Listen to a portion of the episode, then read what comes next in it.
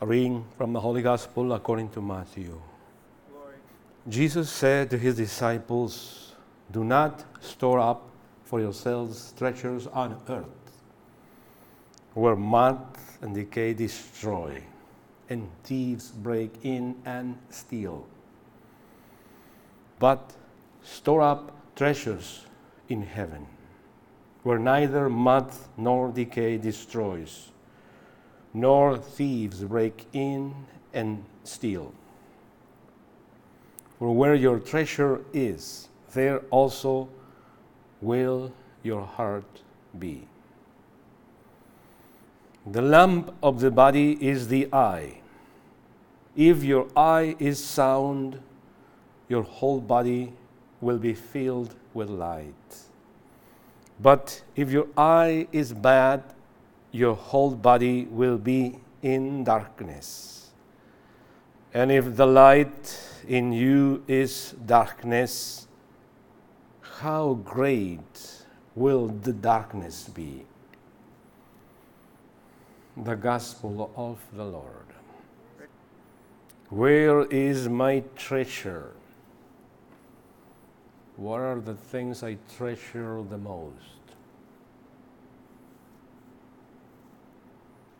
Do you see two types of treasures here? Two kinds of treasures. One are the treasures that we treasure here, here on earth in this life. Things that we work to have. Everyone, everyone, everybody wants to have a, a good surplus of money in the bank. Everybody could say, I could use more, I can have more. Especially today, right? The gas price has gone higher, and we hear that we call the acquisition power of the dollar has decreased now. We can get less things for the same amount we used to get before. And we hear that a recession is close, which means more, more trouble, less power to buy things. The Lord said, Do not store up for yourselves treasures on earth. The other type of treasure is what we think about eternity after we, we die. It's like investing for our future beyond our dying, after we die. Who is going to teach us how to do that? Who can teach us how to do that? We can learn to invest in the stock market and learn some principles to invest and risk some of our money, maybe 10, 20%, and maybe make some money or maybe lose it. But who, who can teach us to invest for eternity? Jesus, the Lord, the teacher. He can teach us how to invest for eternity. I used to gather for coffee at the coffee shop a few years back, and I met interesting people there in the coffee shop. And one man says to me, I invest and I expect to get back in my investments 100% back at least. Well, that's interesting, isn't it? Because I expect to make 100% back at least. And he told me how he did that. He had a technique. He was very good at that. The way he did that is he looked for opportunities. For instance, if you needed to buy to sell something, say, a department or a house or a terrain or lot, and you needed to do it that quickly, that's when He will jump in. He look for opportunities like that and make you a nice offer.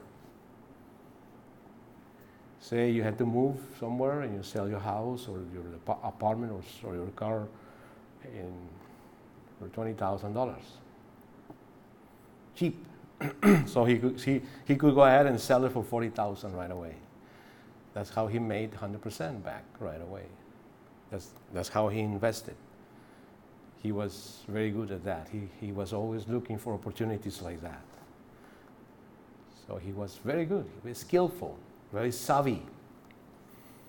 That's how he did it. And the Lord today speaks about other, another type of investments, right? Investing for our future, future life, for eternity. What do you know about how you will be in eternity? How do you want to be in eternity? What do you expect to find in eternity? Uh, what are you doing to prepare for the moment when you die? Have you considered what's going to happen to you after that moment on? Is it worth to consider? Is it worth to think about it or plan our eternal future? Eternity. What do you think?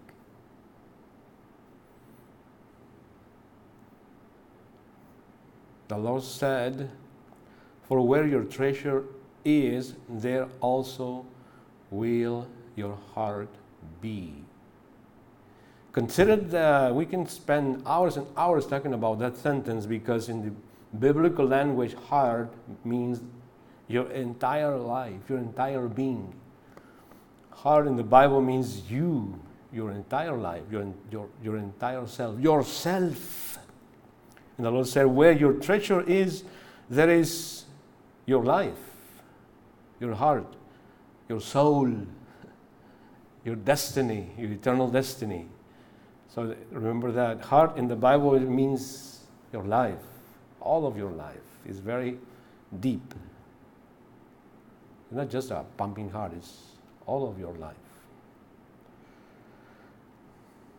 And then the Lord adds a second topic, or the writer, Matthew. Not this Matthew, but the evangelist. He says, the lamp of the body is the eye. I always took that to mean my conscience, your conscience is the eye of my being, right? Your conscience is the eye of your soul.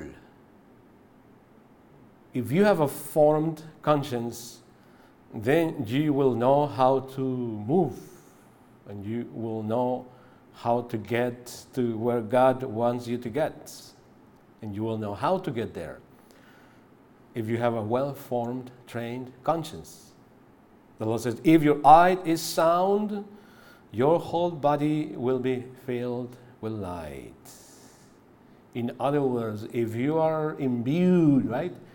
If you study sacred scripture, if you are filled with the Holy Spirit, if you have a strong relationship with God, and you speak with God, and you listen to God, and you pay attention to what he says and you understand what he says, then you will have enlightened, well formed conscience.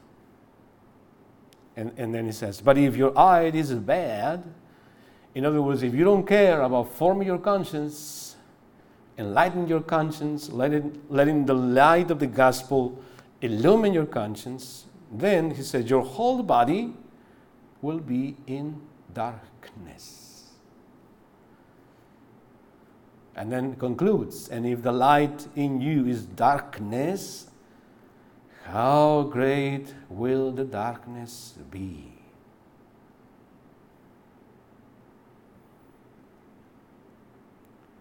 You and I can be in darkness, if, not, even not knowing it. So let us pray that we will receive the light of the gospel.